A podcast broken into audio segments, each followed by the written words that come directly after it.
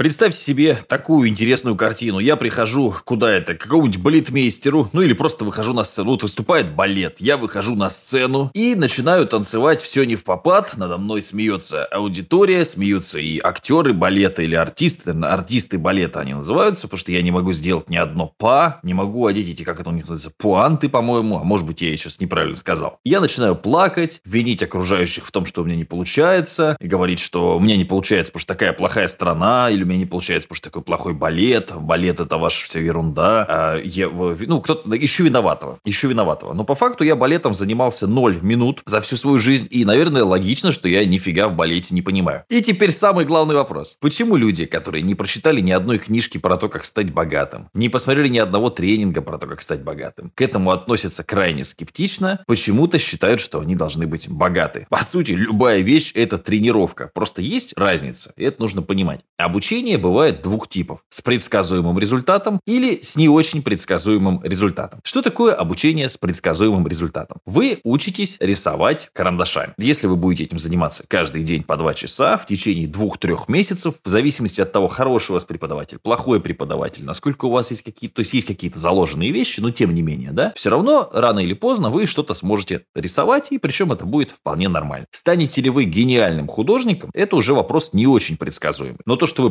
предсказуемо сможете ровненько, например, чертить, ровненько рисовать, более-менее что-то ровненько играть на гитаре, это просто вопрос времени и вопрос нормального преподавателя. Безусловно, обучение некому бизнесу, обучение некому успеху, обучение э, чему-то такому, это вещь не очень предсказуемая. Почему? Потому что вы пришли условно на курс, мы когда-то такой курс делали с одним из партнеров, он назывался там «Бомбовая товарочка», это был курс про товары из Китая. Это результат, который не всегда можно повторить. То есть мы можем вам сказать, закажи чехлы из Китая по 150 рублей, привези их в Москву вот на этот склад, по 300 рублей их продай. В какой-то момент времени, очень короткий, это будет работать. А завтра математика поменяется, потому что доставка вырастет на 2 рубля в цене, а там, там условно того китайцы э, эти перестанут выпускать чехлы. Или будут их выпускать, но по другой цене. Или будут выпускать другого цвета. В свое время, занимаясь Китаем, кстати, я очень хорошо заработал на флешках с Гомером Симпсоном. Но тогда Симпсоны были более модны, чем сейчас. Сейчас, вероятно, их тоже можно продавать. Но, наверное, есть персонажи, которые больше на хайпе, потому что Симпсоны все-таки они такие сейчас нишевые очень очень, да. Их все знают, их многие любят, но в основном как бы молодежь уже сейчас вряд ли, и вряд ли вы бежите покупать флешку с Гомером Симпсоном, потому что вам непонятно, зачем нужна флешка. Это первый вопрос, потому что все можно в облаках передавать, это быстрее, удобнее и так далее, да. Но даже если так, ну, а, собственно, что, Гомер Симпсон не самый актуальный, к сожалению, да, сейчас персонаж. То есть, есть вещи, которые предсказать вы не можете. Но абсолютно точно и понятно, что жизнь – это плюс-минус сумма ваших решений. То есть, если вы каждое утро пьете водку, вы, конечно, можете сказать, что у вас там дедушка тоже пил водку каждый день, у него все было нормально, но в целом вероятность этого крайне мала. То есть, скорее всего, вы, собственно, можете и дальше остаться вот таким вот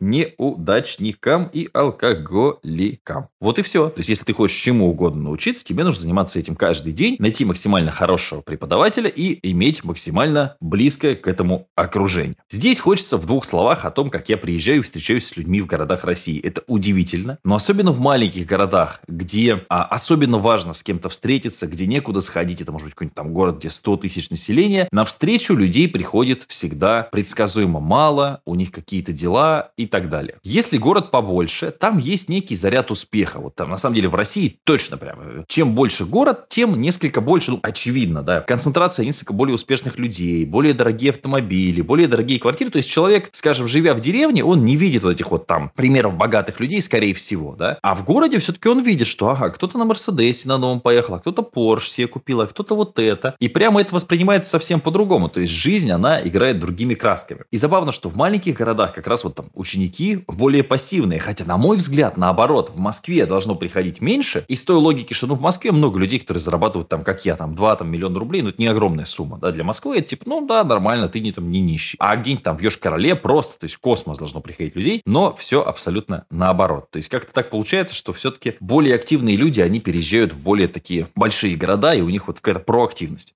Интересная также штука, что там товарищи немного говорят, да, типа, вот когда ты приехал бы в мой город, я бы с удовольствием пришел. Я говорю, ну а что тебе мешает приехать сюда? Есть чуваки, да, он из Москвы в Ярославль едет, чтобы встретиться, попить чай, там, часик. Вот это, ну, как бы уровень мотивации человека. А если у вас мотивация заниматься балетом нулевая, вы никогда балетом не занимались, ну, глупо обижаться на мир, вселенную, на Матвея, что у вас не получается заниматься балетом. Но оно не получается, потому что вы даже не пытались это сделать. То же самое, то есть там очень много приходится вещей брать, как мама моя говорила, есть люди, которые головой берут, а есть люди, которые с жопой берут. Так вот, не так много ситуаций, да, это звучит смешно в контексте э, текущего отношения к жопам, но тем не менее. Она имела в виду, что можно усердием очень многого добиться. То есть даже вот ТикТок. У меня э, действительно был некий пик моего аккаунта, когда мне повезло, я взял головой, я был оригинальным интересным, а потом это перестало особо набирать и особо быть кому-то как бы так хайпить. И я сейчас снова вернулся в ТикТок, я снова в топах, я снова в реках, у меня снова ролики с миллионными просмотрами, потому что я тупо сделал 10 аккаунтов и ролики, ролики, ролики, ролики, ролики, ролики. Тестировал такую гипотезу, такую гипотезу, такую гипотезу, такую гипотезу. И, собственно, за счет усердия я снова топ в ТикТоке, и снова у меня огромные э, волны трафика льются из ТикТока. То есть я, да, действительно просел, у нас была эта волна, что мы сидели, ныли, а, что вот, все так плохо, какая-то хрень, ТикТок нифига не набирает, трафик порезали. А сейчас я просто понял, что я делал неправильно, и, собственно, начал делать правильно. Но пришел я к этому только с помощью усердия. То есть, на, если вы просто будете усердно бить в одну точку, даже в одну, рано или поздно вы стенку проколотите. Рано или поздно вы свой там побег из Шаушенка, да, осуществите, если вы будете отверткой, очень долго самую стенку колупать. А большая часть людей будет ныть, валить на других, говорить, что балет это какая-то ерунда, балетом заниматься не стоит, ну или, соответственно, вместо балета подставляете то, что у вас происходит. Очень четкое, вот прям, я причем как-то очень в молодом возрасте это понял, и сейчас вот по прошествии там 10 лет, да, с момента, как я, грубо говоря, стартовал, так, ну, сурово начал заниматься этим постоянно, четкое понимание, вот как человек мыслит, все от этого зависит. Вот как, что у тебя в голове, как, вот как ты думаешь. Если ты говоришь, что это невозможно, это стопудово невозможно для тебя. Все, ты сразу себе эту возможность,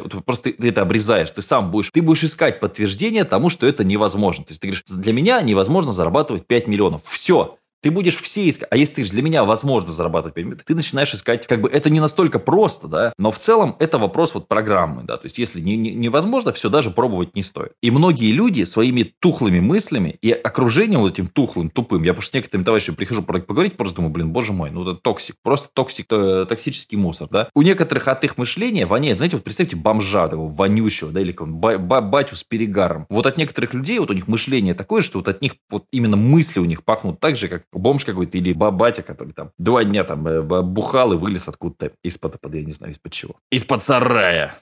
Пил под сараем. Надеюсь, что был вам сегодня полезен. Счастья, здоровья, удачи, любви. Меня по-прежнему зовут Матвей Северянин. Мы по-прежнему можем с вами увидеться, встретиться, исполнить. И мы сейчас делаем закрытый клуб. Я очень надеюсь, что скоро мы его запустим. Большой онлайновый, который будет объединять людей с интересным, нетоксичным мышлением.